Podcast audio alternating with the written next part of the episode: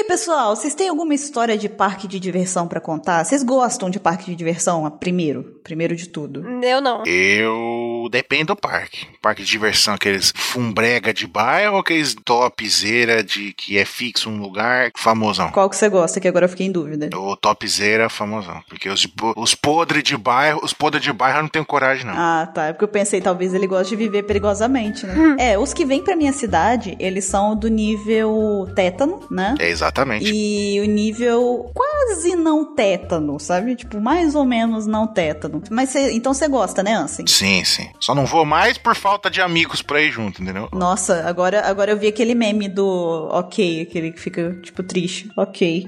Eu só não vou porque eu não tenho amigos. Não, não, não, eu tenho, eu tenho amigos, não, é que o pessoal tem medo de ir nos brinquedos. Aí, pro, aí o pessoal, ah, não, mas se eu for ir pra não ir nos brinquedos, eu não vou, aí ninguém quer ir. Aí eu que bosta. Aí ninguém vai, no final das contas. É, aí eu fico na vontade. Eu gosto de parque, mas só que eu tenho medo também. Eu só vou no em um e outro assim e tal. Uma vez eu me aventurei aí num, num brinquedo mais assim e tal, mas enfim. Aquele do Play Center, Caverna Encantada do Play Center. Caverna encantada do Play Center.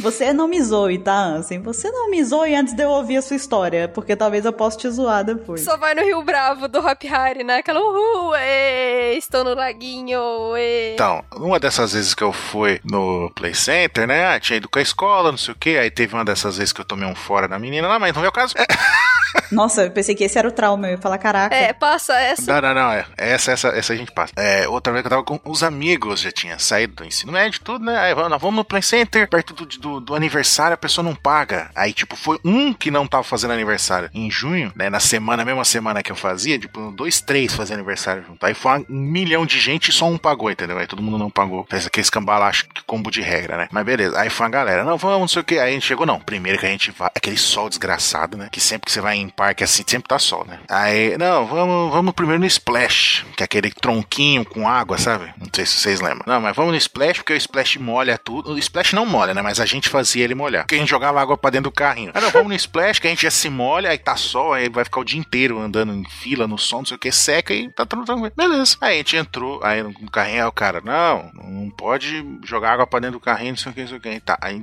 o carrinho andou um metro pra frente só, que não dava mais pro cara tirar a gente do carrinho. Aí a gente começou a jogação de água na cara do outro, quase morreu afogado de tanto que a gente jogou água na cara dele, o. Beleza, esse molinho ensopado, saímos do Splash, né? Ah, ah, ah, ah. Não, agora vamos no, no aquele ele, o elevador lá, até Turbo Drop, acho que era o nome. Que, que sobe lá em cima e depois desce com tudo. Não sei se vocês já foram nesse. Você é louco, você é louco. Então, aí tava aquela fila em espiral, né, em volta do brinquedo, gigantesca. Aí, beleza, né, vamos ficar aqui na fila. E a gente ensopado. Ah, lá, lá, lá, conversando, conversando. Aí eu fui intestinado. O intestino resolveu me sacanear. Falou, agora você vai ter dor de barriga. aí começou aquela... Nossa, dor de barriga no parque é bad, cara. E aqueles banheiros ótimos do Play Center, né? Ó. Sim, sim. Nossa. Aí começou. Brr, brr, brr. Eu tava ensopado. De repente, eu tava mais ensopado do que eu tava antes, porque eu tava suando frio. Eu falei, não, eu vou segurar aqui. Quando a gente sair do brinquedo, aí eu vou direto pro banheiro, né? Não tô nem aí, porque senão eu vou fazer na roupa, não sei o que. E, brr, brr, brr. e eu suando frio, o pessoal conversando comigo, eu nem sei o que, que eles estavam falando. Eu tava ali me concentrando, usando todas as minhas forças pra não, né? Não fazer na roupa ali, né? Aí chegou uma hora que deu uma fisgada. Eu falei, não, se eu não for pro banheiro agora, eu vou fazer na calça. Aí, tipo, eu com a roupa ensopada do outro brinquedo, né? Aí eu falei, não, eu olhei pra trás, uma fila gigante, até não dava pra ir desviando de todo mundo, eu ia fazer no meio da fila. Aí eu falei, eu vou pular a cerquinha. E vou cagar ali no, no matinho. Não, vou no banheiro. Ah, tá. Aí, beleza. Aí na hora que eu fiz o movimento de erguer a perna pra pular a cerquinha, a calça rasgou de fora a fora. Sabe na costura? Pra vocês terem uma noção de como é que ficou a minha calça, imagina, não tem aquelas calças de cowboy que eles usam por cima, que fica só na frente? Minha calça ficou daquele jeito. Nossa, eu fui subir, aí fui. Aí eu parei. Aí meus amigos já estavam rindo. Aí eu olhei pra eles, eles chorando de rir, quase tendo um infarto de tanto rir. Aí eu olhei a calça, tava de fora a fora, eu falei, meu, a frustração da calça ter rasgado foi tanta que passou a vontade. Eu achei que tinha, que, tipo, você tinha mandado tocado o foda-se, sabe? Tipo, Não, não, não. A, a vergonha de tacar a calça ali de cowboy ali foi tanta que eu falei, não, passou à vontade. inibiu, Eu né? achei que você já tinha feito um buraquinho já. Tipo, Aproveitou. Vamos facilitar aqui pra evacuar aqui, né? Não, não, e no mesmo dia, tipo, eu amarrei a blusa lá, que eu não sei porque que eu tava com a blusa, amarrei na cintura ali. Aí antes disfarçada, né? Ficava andando com a calça frouxa ali, aparecendo nas pernas, mas tudo bem. Aí, não, não vamos, vamos, no último brinquedo, antes de ir embora, vamos. Aí eu já, eu já tava tudo zoado do, do dia inteiro, né? Aí, vamos, aí barco viking. Aí vai, vai. Aí quanto mais zona que você faz, o cara mais alto joga o barco, né? Chegou uma hora que eu tava, joga pra lá, joga pra cá, joga pra lá, joga pra cá. Aí de repente eu comecei a ficar enjoado. Eu falei, mano, eu vou vomitar, não é possível. Aí foi, foi, foi. Chegou uma hora que se eu erguesse a mão pra fazer a zona, eu, eu vomitava na pessoa que tava na minha frente. Aí eu fiquei parado no brinquedo. Tipo, sabe, uma cena estática de, de, de cenário de jogo de videogame, sabe? Uhum. Aquela, aquele frame printado no fundo. Então tava desse jeito no brinquedo. Todo mundo, é, eu ali, olhando pro nada. Eu falei, mano, se eu piscar, eu vomito. Nossa senhora, gente, que situação, hein? Foi, esse dia foi maravilhoso. Eu fui embora pra casa com a calça rasgada, calça de cowboy, passando mal, ensopado, né? Porque não sei por que diabo não secou a roupa, né? Mas foi essa é a minha história do Play Center. Olha, eu não sei nem o que dizer depois disso. Sinceramente, não tem história que compare com a dele. É, exatamente. O que eu falar aqui não vai chegar nem perto. É, o pessoal, depois de ouvir isso, eu posso falar qualquer coisa aqui agora, da, das minhas histórias de parque, que o pessoal vai pegar e vai falar assim, tá, assim, mas e o Ansem? O Ansem rasgou a calça. É muito É, legal. e o Ansem que quase vomitou nas pessoas. Não, aquela foi, foi, foi incrível. Eu, eu tava lembrando, eu, eu, pra mim era duas vezes diferente, não, mas foi na mesma vez. Foi caramba. Não, mas no Hop Harry foi, eu tive uma vitória triunfal, mas não é o cara. Pô, se você quiser falar uma coisa boa pra compensar, né, todas as merdas que aconteceu com você no Play Center, fique à vontade. não, não, não, deixa essa. O pessoal vai me zoar de qualquer jeito mesmo, então deixa essa. Mas agora, agora eu tô inibida. Agora eu tô que nem o intestino do Ansem, tô inibida. Perdeu a força. é, porque a única história, que a única história que eu posso contar é que eu e uma amiga, a gente foi mandada. A gente foi expulsa de um brinquedo. Só acho que não chega nem perto do que aconteceu com Ansem, sabe? A gente só, só foi acusada de que a gente tava, sei lá, a gente fez alguma besteira na fila ou alguma coisa assim. E aí a gente foi expulso do brinquedo. Aí a gente não teve conversa, não teve discussão nem nada. Tipo, a gente não tinha feito nada, a gente era inocente. Só que todo mundo do brinquedo comungou a gente, falou: sai daqui, a gente não quer mais vocês aqui no brinquedo. A gente, ah, tá bom, fazer o quê? Ah, eu uma coisa, uma coisa engraçada. Pelo menos eu achei engraçado.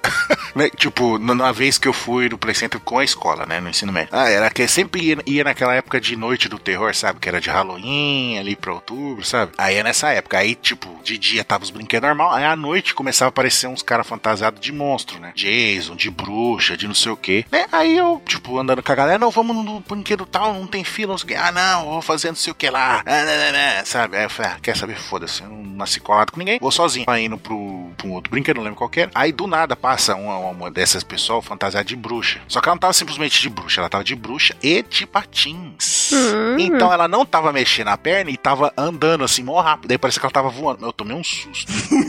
Se cagou todinha ali, né, assim? É, o que da outra vez não foi, foi dessa. mas, mas, aí eu, tipo, eu falei, filha da puta, que susto. Aí eu tava indo no outro lá, que era aquele bumerangue que vira de cabeça para baixo e volta de costas, tudo. Aí eu tava indo, eu falei, ah, vou pegar a fila dele, né? Aproveitar que tem quase ninguém. Aí eu tava indo, aí eu vi um cara de Jason pulando, assustando a pessoa, que, tipo, tinha uma paredinha, ele pulava de trás da parede e assustava a pessoa. Eu falei, ah, agora você vai se fuder. Aí na hora que ele pulou pra assustar a pessoa, beleza. Quando ele voltou, eu pulei de trás, eu fiz a mesma coisa que ele, só que com ele. Aí eu assustei o cara. Imagina o Jason tomando um susto. Foi isso que aconteceu. Aí o cara ficou me olhando assim de longe. Não assim. é todo dia que acontece isso, não é mesmo? Eu acho que o cara ficou bravo, né? Mas tudo bem. Tudo você bem. acha? eu tô aqui tentando fazer meu trabalho, você está trabalhando, você está atrapalhando o meu trabalho. Nossa. Esses adolescentes, esses adolescentes. Exatamente, esses capetinhas aqui. Não façam isso, crianças. Não assustem os monstros que vão assustar vocês. Isso é antiético. Mas então, gente, por mais que eu esteja me divertindo muito com as histórias do Ansem, que me surpreenderam, inclusive, são muitos traumas envolvidos com o parque, eu não sabia disso, e coisas divertidas. Por mais que eu queira ouvir outras histórias e também compartilhar as minhas, nós já estamos aí além do nosso limite dessa conversa inicial, então é com muito pesar, acreditem, muito pesar mesmo, porque eu estou me divertindo, que teremos que seguir, não é mesmo? Seguimos em frente. Seguimos, como diz Paloma. Seguimos. Olha que existe, hein? Será? Será? Eu acho que existe, hein? É o irmão emo da palavra sigamos, né? Nossa, é. É o irmão gêmeo. Só que triste. Mas então, vamos falar de uma história aí, vamos, vamos bater papo sobre uma historinha aí que não é tão engraçada quanto as histórias do Ansem, mas que é muito legal também. Não é mesmo? Sim. É mesmo. É mesmo. Então tá bom, então vamos lá. Seguimos.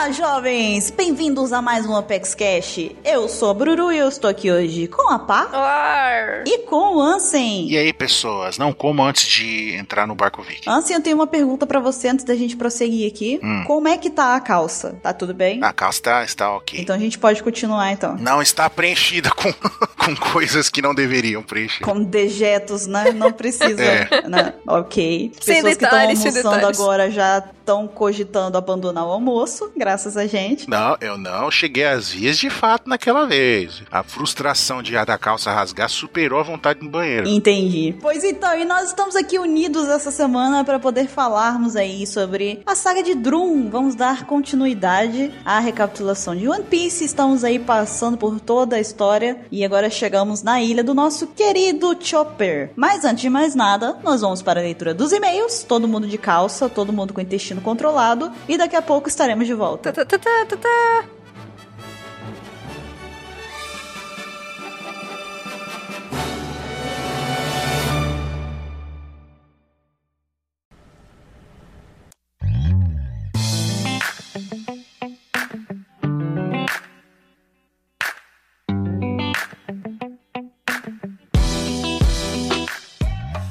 vamos lá para mais uma leitura de e-mails do Apex Cash. Estou aqui com a Paloma. Olá, gente. E você, ouvinte do Apex Cash, que está aqui ouvindo essa leitura de e-mails, participe aí do cast de Pedrinhas, que em breve vai acontecer. Nós estamos caminhando aí para o cast de número 150, e nele vai acontecer o cast de Pedrinhas, onde vocês mandam pra gente as suas teorias, as suas pedrinhas, para que a gente possa escutar e comentar e debater sobre elas. E Paloma, quem quiser participar, o que, que tem que fazer? É bem fácil, gente. Os requisitos são básicos, hein? É, primeiro, a identificação, né? Vocês têm que falar o nome de vocês, a idade, de onde vocês vêm, na cidade que vocês moram. É, o áudio, vocês precisam mandar no- de no máximo dois minutos pra gente, porque senão, né, já tem gente mandando pra as suas teorias, as suas pedrinhas pra gente. Então, assim, a gente vai escolher algumas, né? Então não, precisa, não pode ser tão longo. Além disso, também não pode gravar no meio da rua, no meio de uma balada, no banheiro, né? Não pode ter aquele eco, tem que ter o áudiozinho mais bonitinho, gente. E, por fim, você envia aí pra gente esse áudio aqui no, no nosso e-mail, que é o contato onepiecex.com.br, né? Com o assunto do e-mail sendo pedrinhas 150. Exatamente. Lembrem, por favor, de colocar esse assunto Pedrinha 150, porque senão a gente pode acabar passando batido, tá? Por eles, a gente tá fazendo uma triagem. Então, com esse título fica mais fácil de identificar. E muito bem, então, a gente tem aqui algumas fanarts. E qual é a primeira que a gente recebeu aqui, Paloma? A gente recebeu aqui a do Mário Souza, ele tem 20 anos e é de Cruz das Almas, na- no estado da Bahia. Ele mandou aqui uma fanart do Brook, né? Ele, ele aqui no, na coisinha, do, na garrafa do vinho e tudo mais, aí é de 1927. Ah, eu entendi. É porque o, o Brook é que nem vinho. Quanto mais velho, melhor. né? mais forte fica, né? Pois é. É tipo isso mesmo. E ele mandou aqui uma outra fanart também da Lari, né? Da festa da Lari. Um herói se ergue. É muito boa essa fanart. Esse desenho é muito errado, gente. Não botem as crianças pra assistir isso, tá? Por favor. Mas tá aí a, a Lari cara de salsicha, né? Outra fanart foi enviada pelo David Augusto. Ele tem 27 menos 10 anos. Tá me bugando. Calma lá. Vamos lá com calma. Ele tem 17 anos. É isso aí? Hã? É, isso mesmo. Exatamente. Aqui foi rápido, mas vocês não sabem. Foi a magia da edição. Eu levei exatamente 14 anos e meio pra poder fazer esse cálculo. Ele é de Recife, Pernambuco. E ele mandou aqui aquele chip horroroso que a Paloma fez da Curé, o Apó, que me assombrou durante uma semana. Eu Fiquei tendo pesadelo com essa porcaria desse chip. Muito obrigado, Paloma, viu? É, muito de nada. Tá tudo de boas. Nossa senhora, agora que eu vi a fanart, meu Deus do céu. Terrível. Vamos, terrível, terrível. Próximo, próximo. a outra fanart foi do nosso querido Nelson Kobayashi, né? E ele mandou aqui uma fanart de mim, né? Falou o pescoço trincado, que é daquela brincadeira lá que. Não é brincadeira, né? Foi muito sério, na verdade. Mas ele fez aí a, a fanart com, eu com o pescoço de cone, como se fosse cachorrinho, porque eu tive. Que eu, como eu trinquei o pescoço, eu tive que ficar mó tempão com o negócio no pescoço. aí ele fez a brincadeira, né? Você não ficar se coçando, não ficar cutucando nada. É, tá certo. É o cone da vergonha, né? É o corne da vergonha, exatamente. Shame, shame. É. E tenho o Mr. 27 ali ainda falando a raça dos pescoços de cone. Ah, Ele não pode, não pode ver essas coisas que ele fica fora de controle. E por falar em fora de controle, a Larissa Santos, de 22 anos, Cascavel, Paraná? Mandou também aqui uma fanart da Big Mom descontrolada, o bando da Big Mom, né? O bonde da Big Mom, melhor dizendo. É, Big Mom e os filhos é. dela dançando lá no clipe do, daquela música de funk maravilhosa que 27 me fez colocar na edição, que eu chorei sangue enquanto eu fazia. né? Imagina só que cena horrorosa Big Mom dançando essa música. Terrível. Não é? Não, todos os filhos também, né? Não só a Big Mom, pelo amor de Deus. É um desastre atrás do outro, isso aí. Sim, é o bonde do desastre, né? Pois é. Outro queridinho que mandou pra gente aí uma fanart é o Pedro Henrique Loureiro, tem 18 anos e ele é de Vila Velha, olha aí, da sua terrinha, Guru. Da sua terrinha. É, meu companheiro de terra ele. Muito bom. Aí ele mandou aqui Lari Calice, a tia do pavê. Muito bom. Aí É. tem até a Buru ali, o 27, o Ansem, todo mundo ali. É a Lari com as suas mil e uma nomenclaturas agora, porque ela é a. a- ela tem os apelidos dela, né? Então ela tem. É a tia do pavê, é a mãe do não sei o que, aquela quebradora de não sei o que lá das quantas, enfim. A cara de salsicha. Então, e a gente recebeu também aqui uma fanart do Elton Tafarel. Tafarel! É tetra! Tetra! 19 anos, ele já deve ter ouvido essa piada várias vezes, inclusive. Várias Desculpa, vezes. tá, Elton? Foi Uhum. sem querer. Eu sei que é uma piada óbvia. Ele é de Rio das Pedras, São Paulo. E ele mandou aqui o choque dele ao perceber que ele nunca tinha parado pra pensar que o nome do Mr. 27 não é Mr. 27. Que é um negócio que eu ainda Não é? não me conformo, sabe? Eu não me conformo. Ninguém pergunta o nome dele. Que as pessoas fiquem querendo saber o meu nome, mas não se tocaram até hoje que o número 27 não é um nome, sabe? Pois é. Mas ok, tudo bem, né? Ok, talvez agora as pessoas abram os olhos, né, pra vida, pras coisas e tudo mais, pro universo. Enfim, e a gente tem também aqui um e-mail que foi mandado pelo Miguel Leite, será lido por essa pessoa aqui maravilhosa, dessa voz que eu tanto amo, né, Paloma? Leia um pouquinho pra que eu possa ouvir a sua Ai, voz. meu Deus. É, A, su- a sua é a melhor, tá? A sua é Ah, a melhor. para com isso. Eu, eu só Ah, tento chegar perto, só tento chegar perto. Pare com isso, deixe de ser humilde. Vai.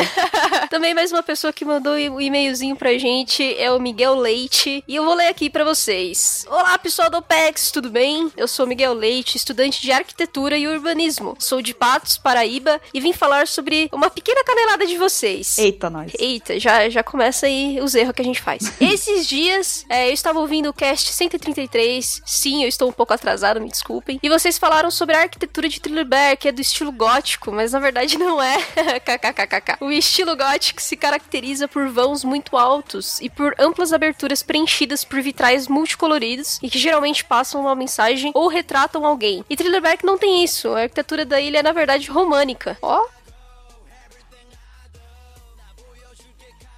Dá pra ver isso logo na parte exterior da fortaleza, que são paredes muito grossas e com poucas e pequenas aberturas, pois se trata de algo feito sem muito conhecimento de engenharia, séculos 11 e 13, é isso? Para demonstrar essa diferença, o castelo do Mihawk, na ilha Kuragaina, é gótico. Nele podemos ver as grandes aberturas de janelas e os vãos altos. Bom, é isso. Me desculpem pelo e-mail longo, eu me empolgo falando de história. E adoro o trabalho de vocês, continuem assim. Tá vendo só? Ah, foi uma, foi uma canelada, foi uma canelada realmente, faltou conhecimento da nossa parte. Acontece, né? Não, não, não somos estudantes de arquitetura. Me desculpe. Por isso que estamos lendo seu e-mail, né? É, mas é isso que é legal, sabe? Porque a gente pede pra vocês participarem e mandarem e-mail pra gente comentarem exatamente por causa disso. Olha que bacana, a gente acabou de aprender coisas muito legais aqui a respeito das construções de One Piece que a gente tava achando errado. E que provavelmente muita gente também pode ter achado. Ou não, aí chega um monte de e-mail falando, não, só vocês mesmo, no caso que. não façam isso, por favor. então, mas a, a gente gosta que vocês compartilhem o conhecimento de vocês também com a gente. Sim, e outra, a gente, é, pra errar ali em Thunderback é muito fácil também, porque a gente sempre pensa, ah, o Oda se baseou em coisas do terror, né? Essa coisa mais dark. E no fim, não tem nada a ver com gótico. Pronto, viu? E Caímos no erro de novo de achar que o Oda também tem conhecimento de tudo. Vocês estão achando que a gente erra só matemática aqui? Não, a gente erra todos os, todas as áreas aí. O negócio é errar, entendeu? Caramba, a gente tá errando muito, né? Vou assinar aqui a Barça de novo. Alguém lembra da Barça? Eu tô falando de Barça aqui, provavelmente. Entreguei minha idade de novo aqui, mas. Muitos ouvintes não sabem o que, que é isso, Buru. Não, o pior é que deve ter os que lembram da Barça eletrônica, né? Que é na, na internet. Na internet não, mito, no CD. Mas também tem a Barça, Barça mesmo, livrão, né? Esse aí já é o mais. É, aquelas enciclopédias e tal. É, que tinha lá as Barças com, com vários fascículos, enfim. É, da minha época isso aí ainda. Fiz muito trabalho com, com ela Então, já. a época que a gente fazia capinha com colagem e tal. Fiz meu trabalho de astecas, incas e maias todinho com a Barça, cara. Foi sucesso. Enfim, se você quiser participar daqui da leitura dos e-mails do Apex Cash, mande seu e-mail pra gente, a sua fanart, a sua pergunta e também mande a sua pedrinha, né, pro nosso cast do número 150, através do nosso e-mail contato arroba onepcx.com.br. Se você não conseguir pegar direitinho aqui o endereço de e-mail, ele tá aqui na postagem do Apex Cash, tá? É só você rolar ali que vai ter escrito certinho, então não tem como errar, beleza? Fiquem agora com o tema principal do Apex Cash e a gente se vê na próxima leitura de e-mails. Bom Apex Cash pra vocês! Já, gente! Se divirtam!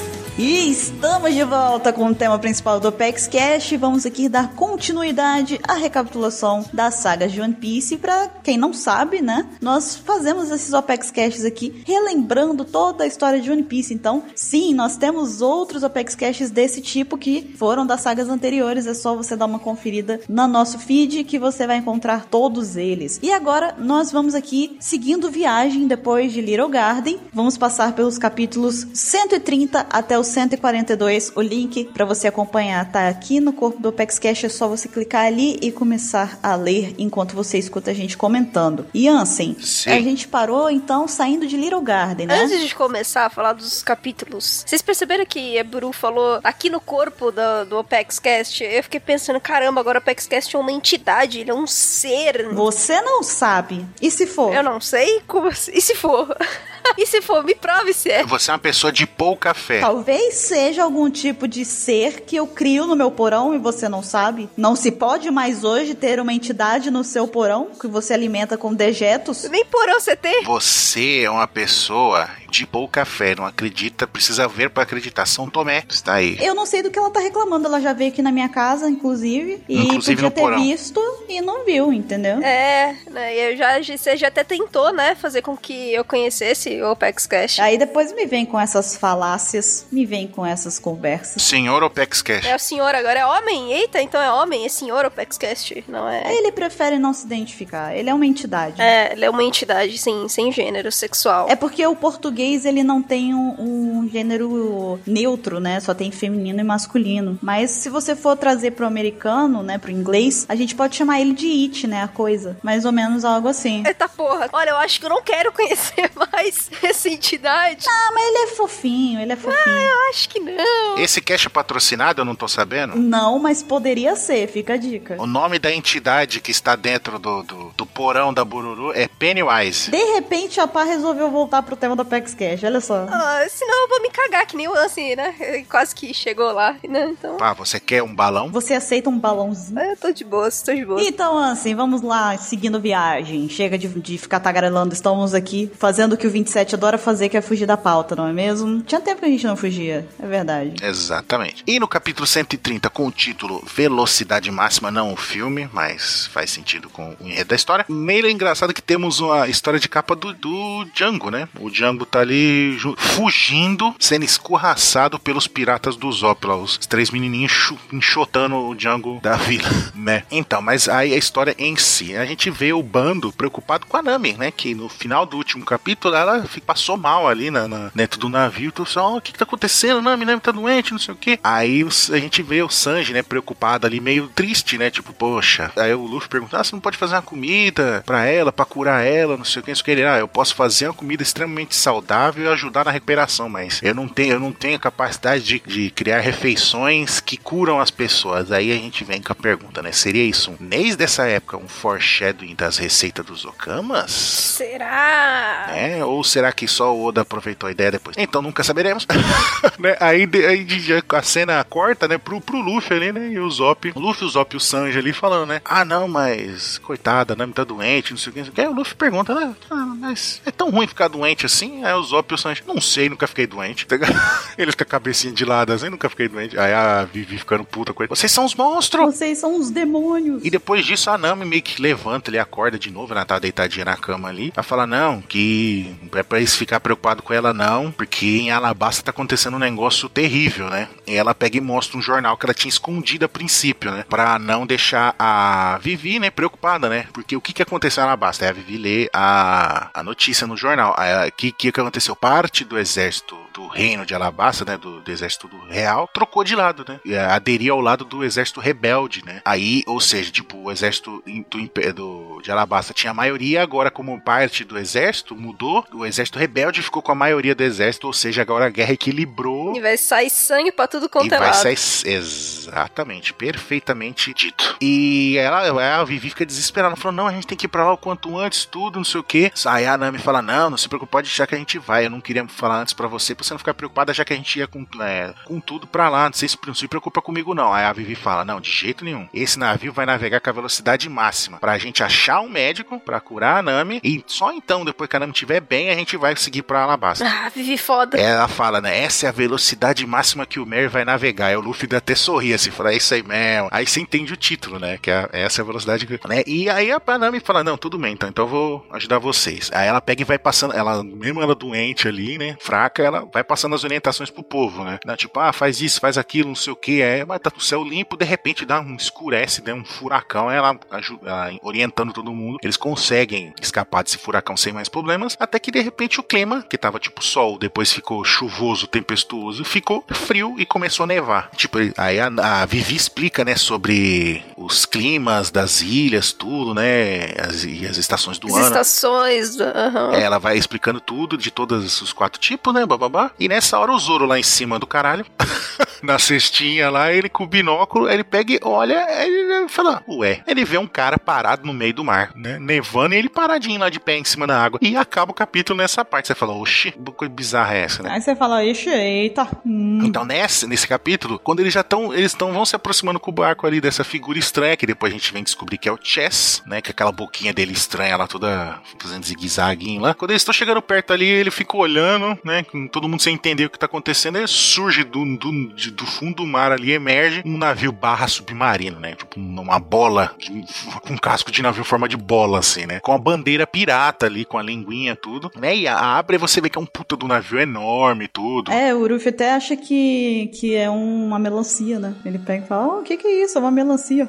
Sim, uma melancia. Parabéns. Quando abre, eles veem a bandeirinha pirata, tudo, eles descobrem que o capitão é o Apo, né? Um cara com a boca de metal, assim. Esse Apo começa a falar um monte de merda. É, que não sei o que, sai fora daqui, que eu como tudo, não sei o que. Já manda atacar o bando do Luffy, ele vai comer. Ele come uma faca, aí vai, o Apo, né? Vai comer uma faca, come a espada, e do nada ele pega a murada do. Do Mary ali, ele pega e dá uma bocanhada e arranca um pedaço com a boca e começa a mastigar um pedaço do Mary. Tadinho do Mary. Como se fosse um pedaço de pão. É né? por essas e outras que o Mary chega lá em Water 7 todo estrupiado, né, gente? Porque, pelo amor de Deus. Exatamente. E né, na hora que, que ele faz isso, o Luffy já, já começa a porradaria. Já fala que porra é essa, meu navio? Tá louco? Já começa a dar porrada em um, começa a dar porrada em outro, não sei o que. E o Luffy pega e começa a querer bater no Apo. O Apo pega e pum, come o Luffy. Só que o Luffy tinha esticado o braço pra trás. Né? Ele engoliu o Luffy inteiro com o braço pra fora. Aí o Luffy aproveita o braço esticado, os dois braços esticados, e dá um Gomu Gomu no Bazooka nele e joga ele pra casa do chapéu, né? E aí, tipo, e meio que acaba o capítulo exatamente isso: o Luffy dando bazooka e jogando o Apo pras estrelas, tipo equipe Rocket. É tipo que fez com o Bug também. Exatamente. E no próximo capítulo, que eu queria destacar do, da história do Django, que a gente vê o Django dormindo no barquinho depois de fugir lá da vila do Zop, né? E outra pessoa também dormindo no barquinho depois de fugir da marinha, de uma outra história de Capu Morgan, mão de machado. Olha só que, que coisa que nunca mais apareceu. E que todo mundo tá sentindo falta, né? Uhum. É, claro que não. É, uh, tá demais. é uma falta inacreditável. Não, mas a gente fica pensando, imaginando, será que vocês dois tivessem trombado, acordado, eles iam se unir por ficar com raiva do Luffy? Ah, eu acho que o Django não é do tipo que fica com raiva, sabe? É, o Django, pra, pelo menos pra mim, assim, a personalidade dele. Será que o Morgan, na verdade, não é o Apol antes de engordar? Fica aí, reflexão. Nossa, nossa. Caraca. Não, não, não, não é. não. Não fica, porque não é. E, nossa, essa imagem aqui na minha mente foi tipo o quê? Que deu aquela tela azul, né? O Apple mão de machado. Exato, exato. Mas então. Aí corta, quando começa o próximo capítulo, a gente vê o Luffy falando assim: ai, por que, que a gente não joga água na Nami pra baixar a febre dela, Tá né? certo. Aí logo em seguida ele toma um chute e um socão, né? um chute do Sanji e um socão da Vivi, né? Você é idiota, não é assim que funciona. Melhor médico. Aí o pessoal começa a fazer as coisas ali pra, pra ajudar a Nami, né? Tipo, pra evitar o esforço dela, né? Só que aí a gente volta e vê o flashback. Eu queria só dizer uma coisa, antes de mais nada. Eu só queria ressaltar uma coisa: que quando a Nami levanta de noite que tá todo mundo passando mal, eu gostaria de chamar a atenção pra ressaltar um ponto desse quadrinho: que a Vivi está dormindo encostada na cama, tá? Quer dizer, ela Uhum. ficou o tempo inteiro cuidando da Nami até cair no sono profundo, tá? Ai, Se isso não é um chip, fofa. eu não sei o que é, sinceramente. Realmente. É por essas e outras que vivi, Nami. Coraçãozinho, coraçãozinho. Então, né? Aí gente vê o flashback do que que aconteceu, porque, tipo, a narrativa não, não encaixa, né? Você fala, "Ué, mas ele tava lutando com os caras e cortou, aí volta e mostra, né? O Luffy dando gomu gomu no Bazooka, jogando o Apon lá na casa do chapéu. Aí o, o pessoal do bando dele desespera, não, vocês vão ver só, a gente vai se vingar. Depois que a gente resgatar o nosso capitão, o nosso rei, a gente vai atrás de vocês, seus malditos. Aí todo mundo foge do, do bando do, do Luffy, né? E aí é legal que, tipo, enquanto o pessoal tava dormindo, tudo, vai, vai mostrando depois o pessoal fazendo várias coisas, né? O Zop e o Caro consertando o pedaço do, do Mary que o, o Apo comeu. Consertando, não, remendando, né? Que aquilo ali é remendo descarado. Aquilo ali. É, um remendo bem porco, né? E aí, nessa hora que a Vivi é, explica sobre os climas, né? Eu tinha falado que era antes, mas é nessa hora que ela explica tudo, né? Sobre a, a grande rota, esses detalhes, né? E é meio que no, nesse comecinho é ela que sempre explica, né? Sobre esses bagulho da, da Grand Line, né? E a gente vê o Sanji olhando dele lá em cima também, em cima do caralho, com, o binóculo. Aí ele avista uma ilha, fala, ah, a gente achou uma ilha, não sei o que, parece que, tem umas chaminés, não sei o que, quando a gente vai ver umas montanhas com aquele formato de chaminé, sabe? E quanto mais vocês vão chegando perto da ilha, mais frio vai ficando, né? Eles realmente veem que é uma ilha inverno, que aquele clima era já sendo afetado pela ilha. E quando o Mary tá quase aportando ali, tá chegando já entre as, as montanhas ali, surge um grupo de, de pessoas locais da ilha ali, né? Lideradas por um, por um cara que depois a gente vem descobrir que é o Dalton, né? E fala pra eles, fala, ó, você, a gente sabe que vocês são piratas, é evidente que vocês são piratas, então pode dar meia volta e ir embora daqui, senão vocês vão arrumar confusão, né? E a Vivi ali, ti- tipo, chega implorando, fala, não, por favor, deixa a gente aportar, não sei o que. E na hora que ela vai começar a falar, explicar o porquê que eles querem chegar na ilha, do nada um dos random dá um tiro e pega de raspão no braço dela, né? No ombro. Aí o Luffy já, já fica naquela pose pra Fica dar algum gomu no... puto, né? É, Uhum. já na pose pra dar um pistol nos caras. Ah, a Vivi se joga no chão ali com a cabeça no chão, sabe, implorando. Ela falou: Não, por favor, não, não faz isso, a gente não precisa nem descer do navio, só traz o médico pra cá que um do membro do nosso bando aqui tá passando mal, a gente só vai curar ele e ir embora, não precisa fazer nada. Aí ela puxa o Luffy e fala: Se você bater em algum deles, arrumar alguma confusão, não vai vir nenhum médico. Ela ensina o Ruffy a ser capitão. Ela pega e fala: Você não entende o que é ser capitão. Exato, a Vivi é a única que conseguiu dar essa moral até hoje pro Luffy. Nem, nem o Zoro, que é o Zoro, chegou pro Luffy e falou assim: é assim que você tem que ser capitão, ou não, sabe? Tipo, cara, só a Vivi falou assim: ó, você tá fazendo errado, você tá fazendo bosta. A gente vê a sabedoria da Vivi aí, né? Que a gente já vê que ela não é uma personagem qualquer. Aí, aí na hora que o Luffy pega e olha pra ela, escuta isso, ele pega, faz a mesma coisa, pede desculpa pessoal e também implora ele, não, por favor, traz um médico, não sei o quê. E acaba o capítulo, você fala, caraca, né? Luffy fazendo isso, né? Uma coisa que a gente nunca tinha visto, né? O Luffy voltando atrás na decisão dele e se submetendo. Não, e entendendo, né? Entendendo o que, que a Vivi quis dizer ali pra ele no meio da, da, da agitação, da confusão mesmo e tal. Sim, E sim. o Luffy ainda pega e fala pra Vivi que, tipo, ele, ele agradece ela, né? Fala assim, "Cê- você Sim. foi muito bem e tal, de ter pensado nisso e tal. Muito bacana. Uma coisinha que eu queria comentar só desse capítulo, que eu achei muito engraçado, é a hora que eles estão chegando na ilha de Drum, que o pessoal pega e fala, mas Luffy, você não tá com frio, cara? Não sei o que. Ele para assim, do nada ele pega e fala, ah, é mesmo que frio. Eu Aí o pessoal, você tá de brincadeira, né? Muito bom. Você tá de brincadeira, que você só percebeu agora. Você tá dizendo que você percebeu agora isso. Ele já tava prevendo o, né, o nosso amigo lá, que por descuido esqueceu que tava com frio.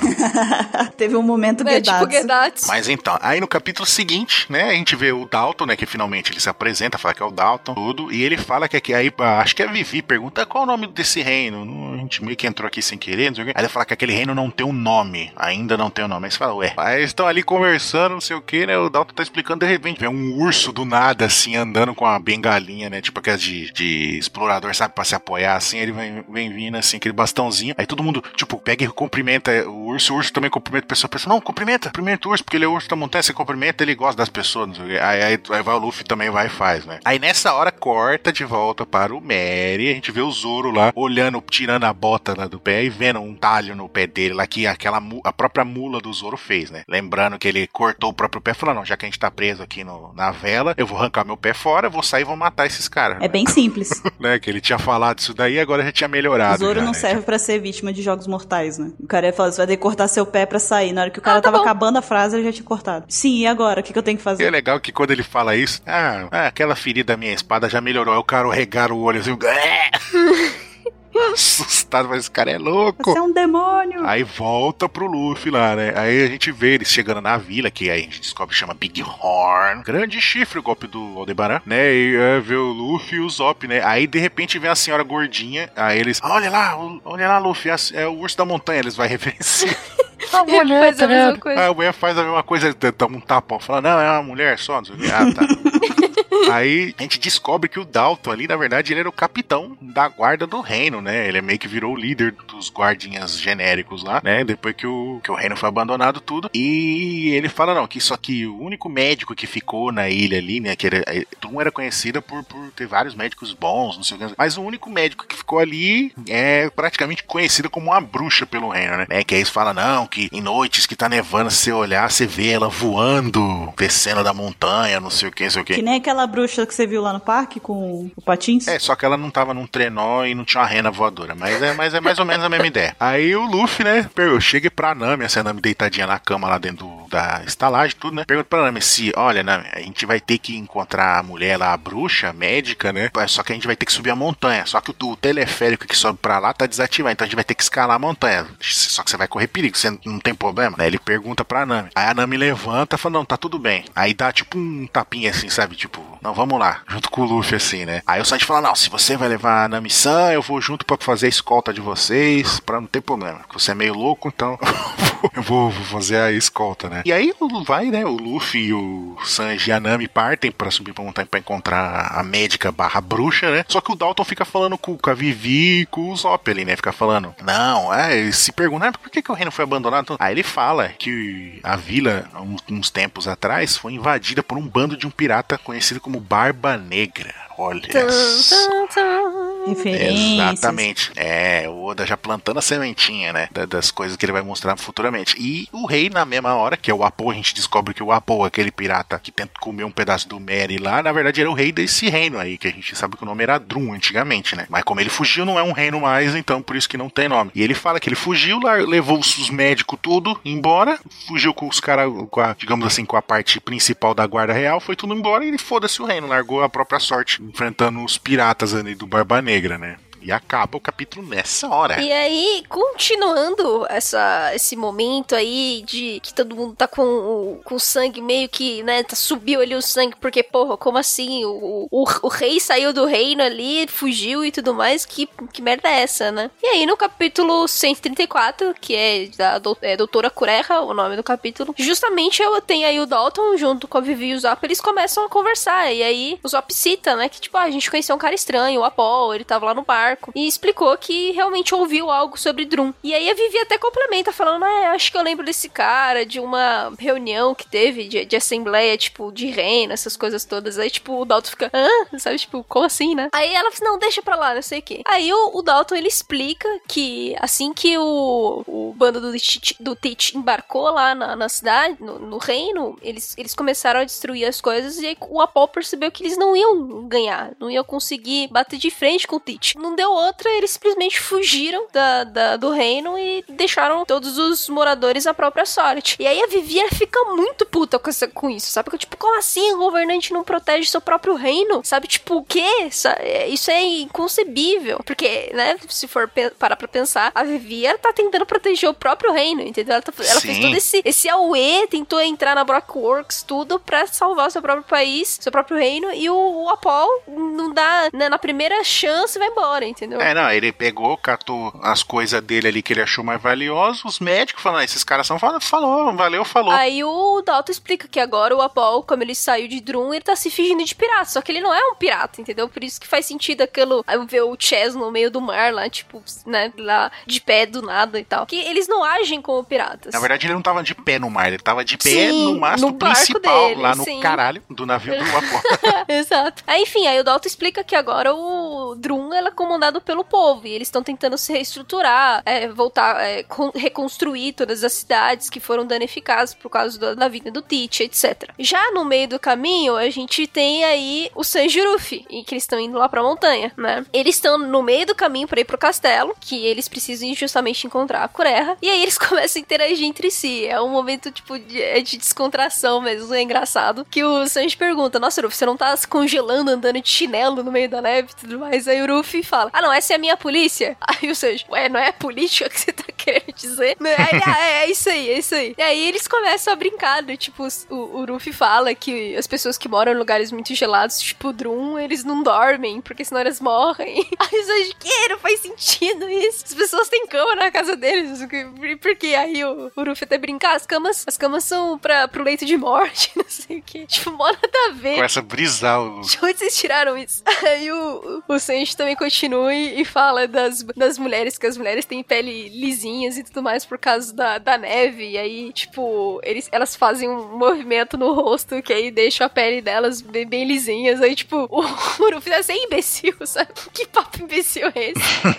aí, enquanto eles estão interagindo, tem um filhote de Rapan querendo de todo jeito atacar eles. É, e eles ignorando, né? É, e eles ignorando, conversando sobre isso. Aí quando eles, eles é, se irritam mais com o Rapan, Sanji vai lá e dá uma bicuda no filhote. E, e ele sai voando, né? Também. Tadinho. Infelizmente, o, o Sanji e o Ruffy, eles não tiveram uh, uma sorte. Eles, eles deviam ter pensado muito bem antes de fazer isso. Porque tempos depois, assim, bem pouco mesmo, um pouquinho tempo depois, eles são parados por um bando de rapãs que aparecem ali pra, né, tipo, querer acertar as contas. Tipo, porra, você chutou um filhote do nosso bando, agora você vai se fuder na nossa mão. Né? Não, é tipo como se fosse aquele negócio de escola, de colégio, né? Tipo, ah, bateu em mim, eu vou chamar meu irmão, sabe? Irmão mais velho, sabe? É, aí o irmão não é só o irmão, é o, é o irmão e mais os amigos dele. É o irmão e a gangue do irmão, né? É, pois é. Aí a gente também tem a parte da cidade, já que volta pra cidade, já em Big Horn, o Dalton junto com a Vivi e o Zop, eles descobrem que a doutora Kureha, ela não tá mais no castelo, e ela foi pra uma cidade vizinha, chamada Cocoa. Então eles ficam, eita porra, vão se desencontrar, o Ruffy com o Sanji e a Nami não vão achar a Kureha mesmo querendo ir pro castelo, então a gente precisa tentar avisar a Kureha pra ela, e o mais rápido possível pro castelo. Voltar pro castelo. Nisso, assim que a doutora Kureha é citada, ela aparece logo, logo depois. Aí ela tá andando na cidade, e aí ela ouve um choro de uma criança. Aí ela entra do jeito meio estapafúrdio dela, lá no, no restaurante, e, aí ela, ela tem aquela coisa que, tipo, ela quer falar para todo mundo porque que ela, ela tem, é, ela é, tipo, é jovem do jeito que ela é e tal. E ninguém quer saber, entendeu? É tipo, porra, ninguém quer saber porque você, né, mesmo sendo velha, você age como jovem. Quantos anos que ela tem? 129, não? Um negócio assim? 139. Aí um dos caras do restaurante até fala, ah, você tem 140 anos de idade, como assim? Ninguém quer saber como que você faz para ficar mais nova. Aí ela, ela fala, não, eu tenho 139, você tá me deixando mais velha, não sei o quê. Mas enfim, ela percebe que a criança tá começando, ela, ela tá chorando de dor e tudo mais, e aí o pai começa a brigar com a criança, só que aí ela intimida o pai, entendeu? E ela até convence o pai é, a ser tratado, né? Pra criança ser tratado. E aí, assim, é claro, só por essa, por essa aparição da Coreia, a gente percebe que ela não é uma pessoa muito, tipo, normal, né? Digamos assim. O título dela é de bruxa, até que faz um pouco de sentido, porque os métodos que ela usa para curar as pessoas são um pouco antiquados. Então o menino sente dor, não sei o que. Ela faz algumas, alguns jeitos esquisitos de lidar. De, de... Não, ela assusta o menino. Exato, é. Basicamente é isso. Não, você vai tomar um remédio, não sei o que, moleque. Ah, ela tem um grito lado dela. Só que, no fim, ela, ela é, consegue realmente curar o menino, o menino até agradece. E aí o pai, o pai, tipo, tinha, tava brigando com a, com a doutora Curerra, não sei o quê, porque a doutora Curerra tava pedindo um monte de coisa, né, de pagamento. Mas é depois que ele percebe que o filho tá realmente melhor, ele fala, ah, não, tá, eu, eu, eu dou tudo que, que você precisa, não sei o quê. E aí acaba o capítulo nisso, com a doutora Curerra meio que saindo, tipo, porra, realizado porque ela curou o menino, né. No capítulo seguinte, que é o 135, o nome do capítulo era Rapan, então a gente já deve imaginar o que, que vai acontecer. É, mas o capítulo ele começa, na verdade, com o Dalton, a Vivi e o Zop tentando correr pra Cocô justamente para avisar a, a, doutora Curerra de tudo. E aí vai pro Sanji e pro Ruffy, né? Então eles começam a ser atacados pelo bando de, do. Só que o problema é que, assim, o Ruffy, ele não pode lutar, né? Então, tipo, ele tem que proteger a Nami. Então, tipo, o Sanji que fica ali, tipo, ai, vai, vai, que eu vou tentando proteger vocês. Aí, a história, ela vai pra parte do Apol, que aí a gente descobre finalmente que o Apol, ele chegou em Drum, né? Ele conseguiu chegar em Drum, depois de todos aqueles perrengues que ele passou é, em alto mar e tudo mais. Aí ele chega lá no cais do, do reino de Drum e ele simplesmente derrota todos os vigias do que estavam ali, que até quando os chapéus de palha chegaram, eles também estavam lá e que deram até o tiro na Vivi. São os mesmos caras, só que eles foram totalmente derrotados pelo exército do Apon. E aí eles, eles já chegam, tipo, querendo e jurando destruir os chapéus de palha e não sei o que, porque eles sabiam que os chapéus de palha estavam ali porque eles viram o barquinho, né? Do, do Ruffy lá. É, e aí é nessa hora que também tem a apresentação do Chess e do Kuromarino, né? Que antes a gente, tipo, eles eram completos estranhos quando apareceram lá no, no navio. E agora eles foram devidamente apresentados como corruptos, né? E safados, basicamente. Que eles eram dos comandantes do Apol quando ele era rei. Aí, é, o capítulo ele volta de novo pro Dalton pra viver pro Zop. Que aí eles se desencontram da Kurerra, ou seja, só tá acontecendo um monte de bosta, né? No capítulo. Que aí eles chegam no restaurante, aí o menino fala, ah, ela acabou de sair e tudo mais. É, só que assim, nem dá tempo direito do, do Dalton querer remediar aquilo lá de novo, querer encontrar a Kurerra, porque chega um cidadão ali da, da, da cidade de Cocoa e desesperado, e ele quer avisar o Dalton de todo jeito que tem que tá acontecendo uma coisa muito, muito perigosa e muito é, séria. E aí ele explica que o, o Apol voltou pro reino, né? E aí, tipo, o Dalton sai em fúria, puto da vida, e ele vai correndo pra Big, Ho Big Horn, né? Que é outra cidade, pra, pra poder deter o Apol e o exército dele. Depois, já no capítulo 136, é, de nome Um Homem Chamado Dalton, capítulo ele começa com os rapanços já fazendo o um movimento esquisito, ou seja, eles estão tramando alguma coisa ali. E o Sanji ele até percebe o que que é, mas tipo, ele não dá tempo muito de falar, né? Que, é, que é outras coisas vão acontecer no capítulo. Aí, é, o que acontece? Os moradores de Drum, eles começam tipo, ah, o Apol voltou, não sei o que, começa a espalhar a notícia que o Apol voltou, e eles querem tentar impedir o Apol, entendeu? Aí eles começam a tentar se juntar, vamos tentar ajudar o, o Dalton, o Dalton correr pra Big Horn, a gente precisa ajudar ele, a gente tem que impedir o Apol de tomar o reino de todo jeito e tudo mais. Então eles se juntam para fazer isso. E aí o Zop e a Vivi, eles ficam sozinhos, né? Pra, pra fazer o. pra encontrar a, a doutora Curerra, né? Só que o problema é que eles não conhecem a cidade, eles não conhecem as rotas, né? E, e aí eles acabam se perdendo, né? Eles tinham que ir pro, pra Giasta e eles perdem a placa de Giasta e entram num lugar totalmente nada a ver. Aí a história volta lá pro, pra parte do Apol, que é.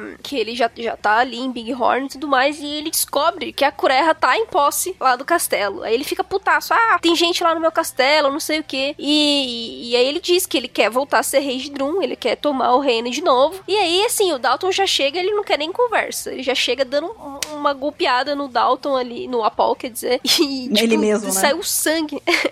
Chega ali metendo o soco na cara dele.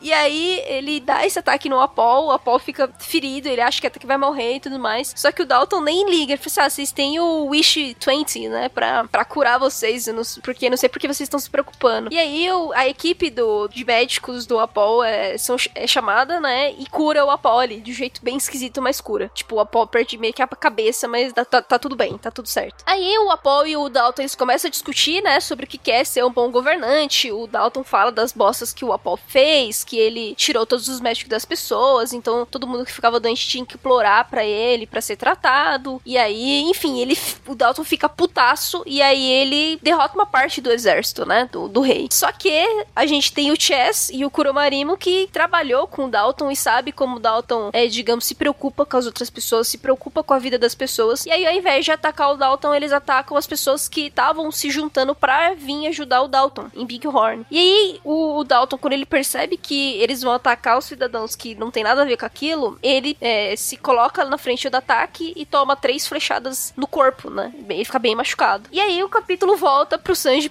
Ruffy, que aí eles percebem que os rapanzos, na verdade, eles querem causar uma avalanche. E eles começam a correr loucamente, entendeu? Que eles precisam escapar da avalanche. E, e aí a gente percebe o tamanho da avalanche. É uma, uma puta de uma avalanche que vai pegar, inclusive, onde a galera do, do Apol, o Dalton e os cidadãos ali de Big Horn estão também. Ou seja, vai ser um bagulho muito, muito tenso. Já no capítulo 137, a gente tem. É, é, o nome do capítulo é Avalanche, né? Justamente porque vai acontecer uma avalanche. Eu pensei que era por causa daquele grupo que o Barret no Final Fantasy VII fazia parte. Desculpa. Ah, nossa, olha a referência. E aí o Sanji ele grita pro Luffy pra eles, pra eles correrem pro lugar mais alto possível, né? Ele aponta pra uma rocha, inclusive. É, só que assim, eles chegam lá, só que não adianta nada, entendeu? Porque a avalanche é muito grande. E aí eles são engolidos rapidamente pela avalanche. Só que o Luffy, junto ele, a Nami ainda tá com ele, ele pega o Sanji e aí eles ficam em cima de um tronco de uma árvore descendo junto com a avalanche, né? Pra não tomarem tanto dano. Só que o problema é que o Luffy ele não viu uma rocha ali que tava no meio do nada ali e não ia dar tempo de eles é, desviarem da, daquela, daquela rocha que tava ali. Então, tipo, o Sanji, pra proteger a Nami e o, e o Luffy, ele empurra os dois e ele só, só ele se choca com a rocha, né? Ele se machuca bem e tudo mais e cai no meio da neve. Aí o Luffy, ele precisa começar a se mexer e tal para encontrar e salvar o Sanji. Enquanto isso, em Big Horn, o exército, o exército do, do Apol, né, e os cidadãos de Drum, eles olham pro tamanho daquela avalanche e eles tentam fugir, só que meio que, tipo, em vão, né? Porque não tem muito o que fazer. Aí apenas o Apol, o Chess e o Kuromarimo, eles saem lesos por causa da habilidade do Apol de comer qualquer coisa, né? Então eles, ele meio que protege todos eles. Só que então é o Apol, ele presume que quem fez essa avalanche, que fez essa bosta toda, foi o Ruffy, né? E os chapéus de palha. Então eles vão em direção ao castelo, porque a avalanche veio dali e falou assim, ó, vamos resolver essa bosta. Aí volta pro Ruffy, né? Que aí o Ruffy, ele, ele consegue encontrar o Sanji, é, depois de tudo e tal, e, e salva a mãe, né, da, daquele Irapan, é, filhote que tavam, tava tentando bater no, no Sanji no Ruffy. É legal que, tipo, o Luffy tá com o Kanami nas costas, com o Sanji também, aí ele tá passando assim, né? Aí ele vê o coelhinho lá, o Irapan, tipo, desesperado, tentando puxar um negócio de dentro da, da neve, assim, o Luffy vai lá com a mão, só tira a mãe do, do coelhinho lá de dentro do Lapan, o pequenininho lá, que tá tentando machucar eles aquela hora. É, então. Aí ele fica, aí ele fica, tipo, todo felizinho, assim, é, show, até chorando de felicidade que o Luffy ajudou. Sim, a mamãe tá aí e tal. Então, aí o Luffy, assim que ele salva uh, esse Rapan, ele percebe que tem alguém aí vindo no encalço dele, atrás dele. Aí é o que acontece no 138, que o nome é no topo da montanha. Aí o Apol é justamente ele que, que aparece e detém o Luffy e diz que, tipo, ah, eu vou impedir você, você não vai sair daqui, né? Só que o Luffy ele não pode lutar, ele tá com o Sanji e tá com a Nami, ele sabe que ele não pode é, partir pra porrada. Então o que, que ele faz? Ele ignora o Apol e aí ele vai andando tentando é, seguir em frente para chegar no castelo. Só que o Apol fica puto e aí ele fala assim: ok, a gente vai começar uma treta aqui, a gente vai te matar. E aí vai o Apol, o Chess, Mari o Chess e o Kuromarimo é, contra o Luffy. Aí o Luffy fica lá tentando desviar e tudo mais. Só que assim, chega uma hora que não tem, não tem muito que ele pode fazer, ele fica meio que sem saída e ele vai, vai ser atingido, né? Só que aí nessa hora que ele vai ser atingido, aparece a mãe é, Rapan lá do filhote, junto com outro Rapan e bate no Chess e no Kuromarimo. E aí meio que salva o Luffy. Aí o Luffy vê que tem um bando de Rapans ali, ele tipo, eita caralho, vocês vão me ajudar então? Obrigado, né? Então, aí ele, esse bando de Rapans vão enfrentar o, o Apol ali e os seus capangas, né? E aí esse tempo que dá pro Luffy chegar lá na base da montanha, aí eles tiram os chinelos e tal, e tira as luvinhas também, para começar a subir no topo da montanha, tipo, puta, quase pelado, né? Ele passa assim uns perrengues e tal, porque ele quase derruba o Sanji até. Aí tem que pegar o Sanji com, com a boca.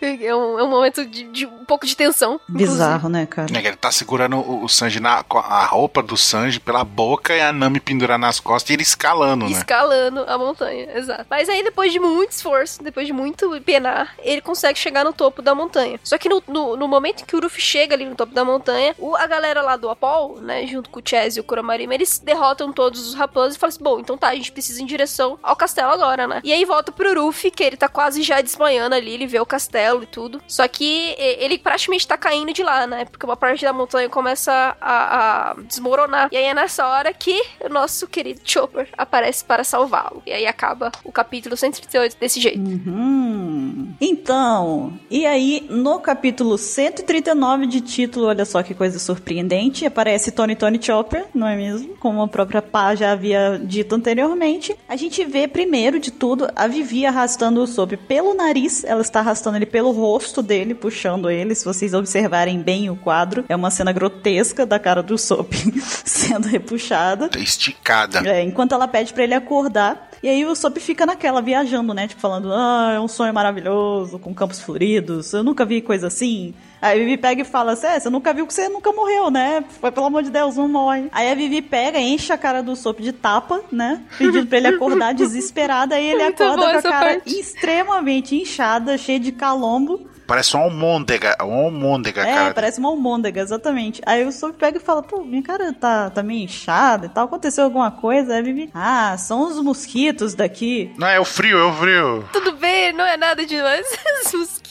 Os países gelados, eles são muito perigosos, né? E aí, de repente, tem um, um amontoado de neve, assim, que começa a se mexer e a gente vê o Zoro, né, levantando, assim, igual um louco, assim, o pessoal toma um susto, a Vivi e o, o Soap. Aí a gente descobre que, né, ele foi atingido pela avalanche e o Zoro explica que ele se perdeu na floresta porque ele tava treinando o nado dele, né, no gelo, na água gelada. E aí ele se distraiu e tal, foi uma coisa aconteceu, uma coisa atrás da outra, ele se perdeu, foi parar na floresta, né, o Zoro. E aí o- três, né, pegam e chegam lá em Big Horn e vem um aglomerado de pessoas, um monte de gente e tal. E as pessoas estão observando o Dalton que tá soterrado na neve e os soldados do Apollo não estão deixando as pessoas se aproximarem pra poder ajudar ele, né? Aí o Zoro pega e fala: "Ah, Eu que aqueles caras ali foram os caras que atacaram a gente no mar, não foi? Aí o Soap, ah, até que é, tô- parece, parece ser sim. Aí o Zoro pega e fala: Ah, então tá bom então. Aí os caras estão lá falando: Ah, cantando vantagem, daqui a pouco morre todo mundo. Morre o cara, aliás, né, derrotado. E aí o Zoro derruba ele com um golpe só, né? E cata a roupa dele. o Soap fica tipo: Você só bateu nele pra isso, cara. Achei que você ia ajudar, você só queria a roupa. Aí ele fala, ai, que quentinho, né? Aí o Chopper pega e avisa a Coreia que o antibiótico, né, que eles estão dando pra Nami, tá fazendo efeito e aí a Coreia pega e faz um teste com ele também, pergunta se ele sabe qual é a doença e tal, e ele fala que é uma doença chamada Castia. E uma curiosidadezinha é que na página seguinte aparece o laboratório, assim, um monte de utensílio, e se vocês observarem tem uma caveirinha ali que parece muito com o Brook, do lado direito, no primeiro quadro. Parece bastante com o Brook, seria um easter egg aí do Brook? É, é o easter eggzinho aí, hein? né? Fica aí a pergunta. E aí a Nami acorda e o Chopper toma um susto com ela acordando assim do nada e começa a tentar se esconder, né? Só que daquele jeito que ele se esconde, né? Que é terrível. A Nami pega e fala, pô, você tá do lado contrário. É Que ele não sabe se esconder. Ele não sabe se esconder. Faz tempo que ele faz que ele não faz isso, né? Faz tempo que ele não faz isso. É, tem muito tempo, cara, muito tempo mesmo. Tô com saudade disso. Aí a Kureia pega e explica, né, que ela cuidou da Nami, pergunta se. Do nada ela pega e fala assim: Ah, eu cuidei de você, não sei o quê. Você quer saber o segredo da minha juventude? A Nami, não, quero não. não me interessa. Aí a Kureia explica, né, que se a Nami tivesse demorado mais dois dias pra poder se tratar, ela teria morrido, porque a doença de Cash ela é conhecida como a doença dos cinco dias, né? Importante impo- é, explicar aqui que não é doença de Kesha, a cantora, tá? Kestia, tá? Só pra quem tiver em dúvida aí. Ai, meu Deus do céu. Nossa senhora. É a doença do cast, do podcast, é isso. É, do cast. Aí a Nami disse que ela precisa ir, que ela não pode ficar tanto tempo lá se tratando e tal, porque a Coreia fala que ela precisa ficar mais um tempo, acho que é um total de 10 dias pro tratamento. E a Nami fala que não, que não tem como, sem condições. E aí a Coreia, com toda a sutileza, né, que ela recebeu, Delicadeza. pega e fala com a Nami que, ó, os pacientes meus só saem daqui de dois jeitos, curados ou mortos. Ou seja, você não vai sair daqui, né, meu cheiro? Eita, caralho.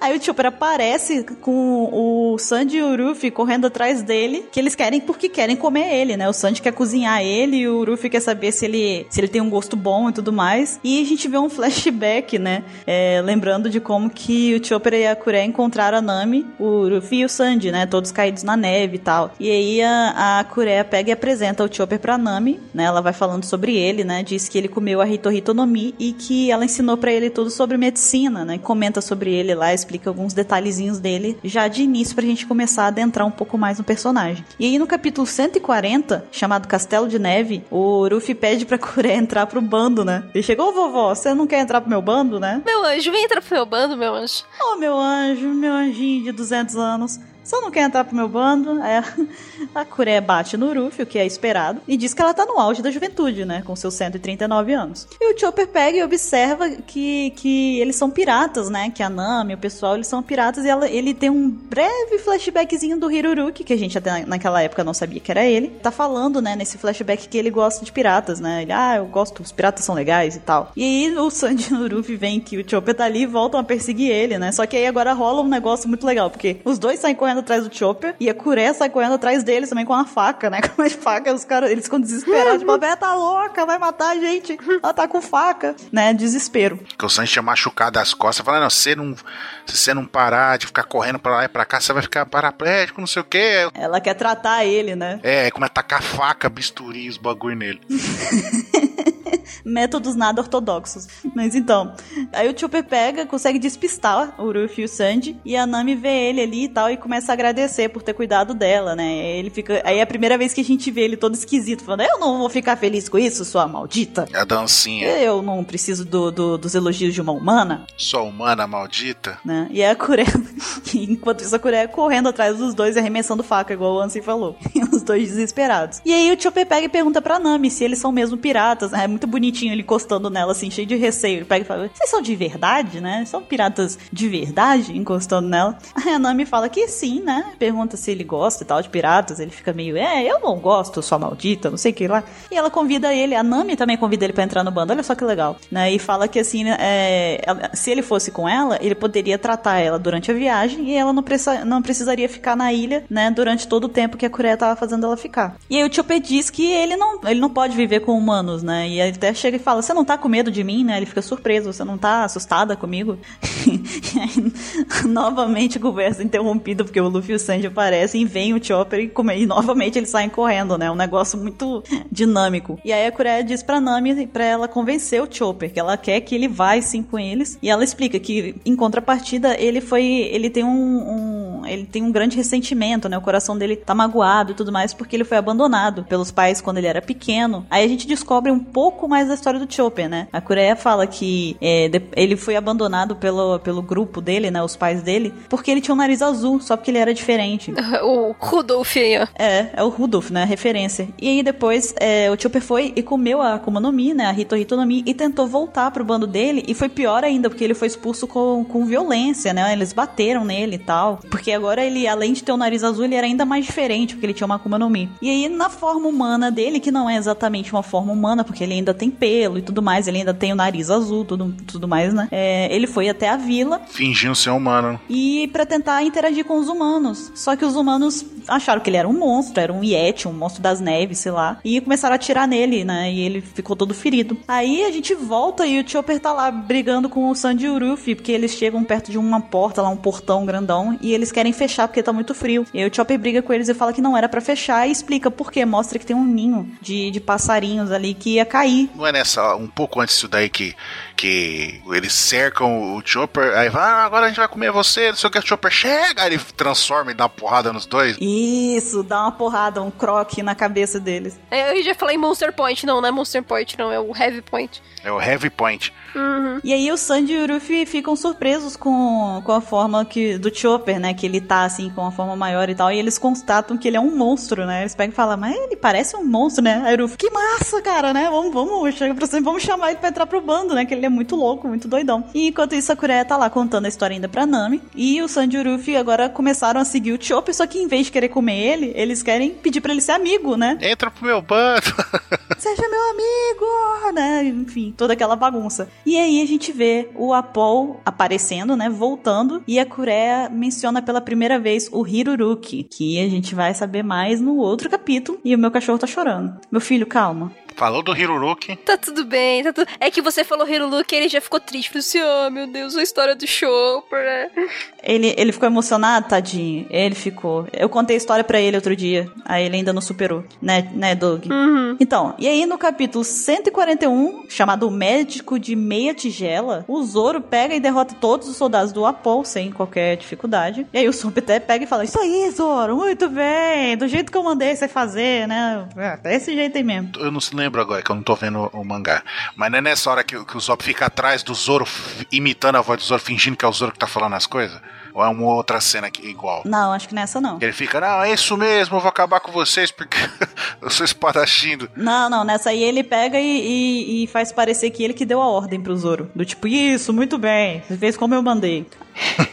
Aí as pessoas pegam e começam a cavar ali, né, no meio da, are da areia, no meio da neve, para poder tentar libertar o Dalton. E o Chopper corre lá apressado para poder avisar a Cureia que o Apol voltou. E aí o Apol chega lá na frente do castelo, né, e a Cureia e o Chopper chegam para poder encontrar com ele também. E ele percebe que a bandeira de, de Drum foi trocada por aquela que a gente depois ia saber que era uma, uma bandeira muito importante, né, pra história. Pro Chopper, principalmente. É, sim. E aí o Apol diz que a Cureia, ele pega e fala: Ah, você que é a Cureia, então, né? A única que, que sobreviveu à minha caçada do, dos médicos de Drum e tal. E aí a Cureia pega e fala com toda a sutileza dela também que ela queimou a bandeira dele. Eu queimei aquela merda. Isso mesmo. Não tá exatamente assim, tá? Estaria assim se fosse eu que fizesse One Piece. Enfim. E aí o Dalton, ele é libertado, né? Conseguem tirar ele de lá do, do, do bolo de neve. Só que ele parece estar morto, mas passa bem, algo assim. e aí o Apol debocha, né? Quando a Cureia diz que aquele castelo ali virou túmulo do Hiruruki. E nesse momento aí começa a ter uma cena meio tensa e do nada o Ruffy pega e parte para cima do Apol e na hora que ele vai acertar bem na cara do Apol começa o flashback, né? Aquele flashback. Então, aquele flashback. Aí começa o flashback que faz qualquer um chorar, né? Não tem, não tem como. O flashback é simplesmente um, um curto que não conta nada do passado que dura um volume inteiro. Hum, exatamente. Seis anos antes dos acontecimentos do mangá que a gente tá vendo agora, a gente vê o Hiruruki andando apressado lá, enquanto uma casa tá pegando fogo e todo mundo tá metendo pau nele lá, brigando com ele, né? Gente, maldito Hiruruki, não sei o quê. Aí ele pega e aparece na casa de uma pessoa, de um cara que tá doente, né? Que fica desesperado na hora que vê ele. Pega fala, não, eu tô bem, passou, não tô bem, que eu não preciso mais não, né? Aí o Hiruruki, não, cara, fica tranquilo, vou, né? Tá tudo bem, você vai ficar melhor. Aí a, a esposa do cara tenta sair correndo para chamar os médicos do apoio e ela é acertada por um tranquilizante, que é muito sutil também né? Dá muito direito da pessoa escolher o médico. E aí ele pega assim, na hora que ele tá fazendo os tratamentos lá, ele pega, faz uma confusão. Aí ele, ah, não, não era nada disso, não. Aí larga o cara lá, pede desculpa. É, o cara morre, no cara, o cara morre, não é? É um atrapalhado atrás da outra, o Hiruruki. aí a gente vê a Kure e o Hiruruki conversando, né, e tal. E o Hiruruki fala para ela que um dia ele vai salvar o país né, de Drum lá com a medicina. Aí o Hiruruki pega e tá voltando lá, tá andando, e ele encontra o Chopper caído e depois ele ter sido alvejado pelos tiros, né? Aquela tentativa dele de interagir com os humanos. Aí o Chopper vê uma arma na, na maleta do Hiruruki enquanto ele tá tentando ajudar ele e automaticamente ele bate no, no Hiruruki porque ele fica assustado, ele fica achando que ele vai fazer mal para ele. Aí o Hiruruki tira a roupa, né? Ele fica pelado, né? Uma cena horrorosa. Graças a Deus aquele floco de neve tava passando no momento certo ali. Fica de cueca. Foi uma ação desesperadora. Sim, aí, mas foi um jeito dele mostrar que ele não vai fazer mal pro Chopper, que ele não queria machucar ele. Uhum. Exato. E aí, quando ele acorda, né, o Chopper, e ele percebe que ele recebeu cuidados e alimentação, e ele começa a chorar, fica emocionadinho, né? Que bonitinho. E aí a gente vai pro capítulo 142, chamado A Caveira e as Cerejeiras, né? Aí o Hiruruki descobre que o Chopper sabe falar, né? Só que ele não tava fazendo isso antes porque ele tinha medo, né? Do Hiruruki não gostar mais dele por causa disso. Aí o Hiruruki explica que... Porque o Chopper pergunta para ele, né? Ah, por que você me chama assim? Ele, ah, é porque você é uma rena, que é Em japonês, então daí que vem o Tony Tony, né? E você tem chifres fortes o bastante para derrubar uma árvore, que seria chopper, né? Cortar, chop, uma árvore. Então ele explica isso e a gente vê a referência do, do nome do Chopper ali no, no capítulo. Aí, o Apo, a gente vê ele, ele governando o Drum lá, ele doidão, perguntando o que, que ele vai inventar agora, né? E o Dalton tá preocupado com o destino, né, do país e tudo mais. Ele tá conversando com o... É, como é que é o nome dele? O Chess, né? Chess Marimo. E o Kuro Marimo. Isso, isso. E aí a gente vê lá em Marijoa, no Conselho Mundial, o Talassa Lucas mostrando a foto do Drago e dizendo que ele é um líder dos revolucionários e que dentro de cinco ou seis anos ele poderia se tornar um problema ainda maior do que ele já é, porque ele teria novos aliados, né? Aí o Apple pega e se nega a montar uma operação para poder ir atrás do Dragon e fala assim: vocês que se virem, né? E o, o Nefertari Cobra fica putaço com ele, né? Pega, fica pistola e fala: pô, você tá, tá de sacanagem, né, cara? E o Apple pega e fica de birra com ele e acidentalmente, entre aspas, ele pega e dá um tapa na Vivi, né? Ele dá uns barrão nela, ela que é filha do Cobra. Aí o Dalton olha, observa a cena e fica surpreso de ver a postura da Vivi quando ela leva o tapa, porque normalmente ela poderia, né, as pessoas teriam criado um caso com aquilo, né? Teriam feito uma cena e tudo mais. Não, come poderia começar uma guerra, né? Exato. E a Vivi teve a consciência, mesmo quando criança, de que a ação dela poderia ter uma consequência muito séria, né, em questões políticas e tudo mais, e que poderia até voltar contra o reino dela, o país dela e tudo mais. E aí a gente volta dessa, dessa cena que mostra do Conselho Mundial e a gente vê o Hiruruki dizendo pro Chopper que as pessoas de Drum estão doentes, né? Que elas estão de coração aflito, estão preocupadas com o rei e o governo delas. E ele diz que as pessoas falam que não tem cura para um país doente. Só que, né, é, para poder justificar a postura dele, o Hiruruki conta pro Chopper uma história de que num país distante, no oeste, tinha um ladrão, um grande ladrão que estava doente com uma doença que atingia o coração dele. E por ter muito dinheiro, ele foi atrás de todo tipo de, de médico para poder tentar achar um tratamento. Só que a doença dele era incurável, né? E aí, um putaço da vida, o ladrão foi, jogou tudo pro alto e foi para uma montanha. E lá ele viu um monte de flores de cerejeira, aquelas árvores bonitas de sakura, lá de cima da montanha. Ele viu várias. E ele ficou tão feliz com aquilo, tão é, encantado, que, que ele ficou curado, né? Que aquela experiência ali é, curou ele. Os médicos foram fazer os, as análises de novo neles, os exames, e ele estava saudável e curado. Caraca, acabei de ter um, uma iluminação aqui. Será que o Oda vai, em um ano, vai fazer uma lenda? Falar, não, um antigo guerreiro, não sei o que, que tava morrendo. Aí ele foi na árvore, não sei o que lá, e se curou, não sei o que, para fazer a referência a essa do Hiruluki? Olha, enquanto eu tava relendo, eu peguei essa história aqui que eu não lembrava dela. E eu falei, cara, isso não é à toa.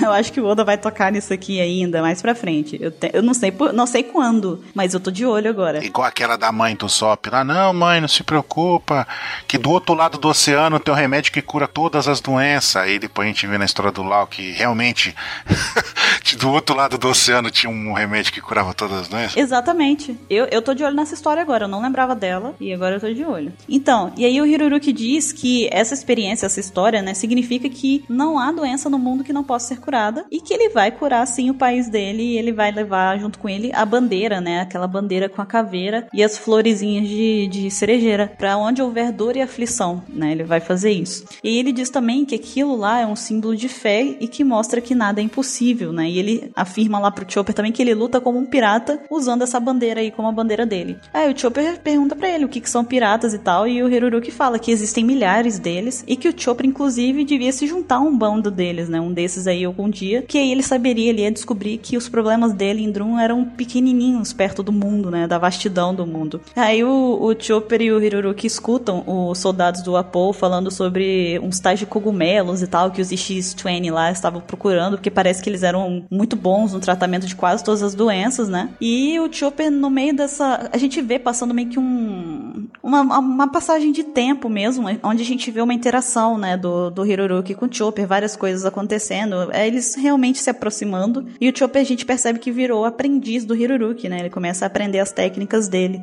E aí chega no. Depois de um ano, né? Passa um ano. E o Chopper tá completamente curado e tal. E o Hiruruki pega e se despede dele. Fala: agora você pode seguir o seu caminho, né? Não tem mais nada a ver com você. Já cumpri minha parte. Aí ele joga, bota o Chopper pra fora. E o Chopper começa a chorar, fica desesperado, chamando o Hiruruki, implorando para que ele aceite ele de volta, porque ele não tinha para onde ir, né? Aí tava num nível tão desesperado para poder voltar para ser acolhido pelo Hiruruki que o próprio Chopper se machuca de novo, né? Aí ele pega e fala: Ó, oh, tô machucado, né? Agora eu posso ficar com você. Só que, mesmo machucado, o Hiruruki pega uma arma, né? Aponta pro Chopper ainda e insiste para ele ir embora. Fala: vai embora, eu não quero você aqui mais. E chorando também o Hiruruki. Aí a gente fica naquela, porque o capítulo acaba, né? E a gente fica naquela: meu Deus, o que que é isso?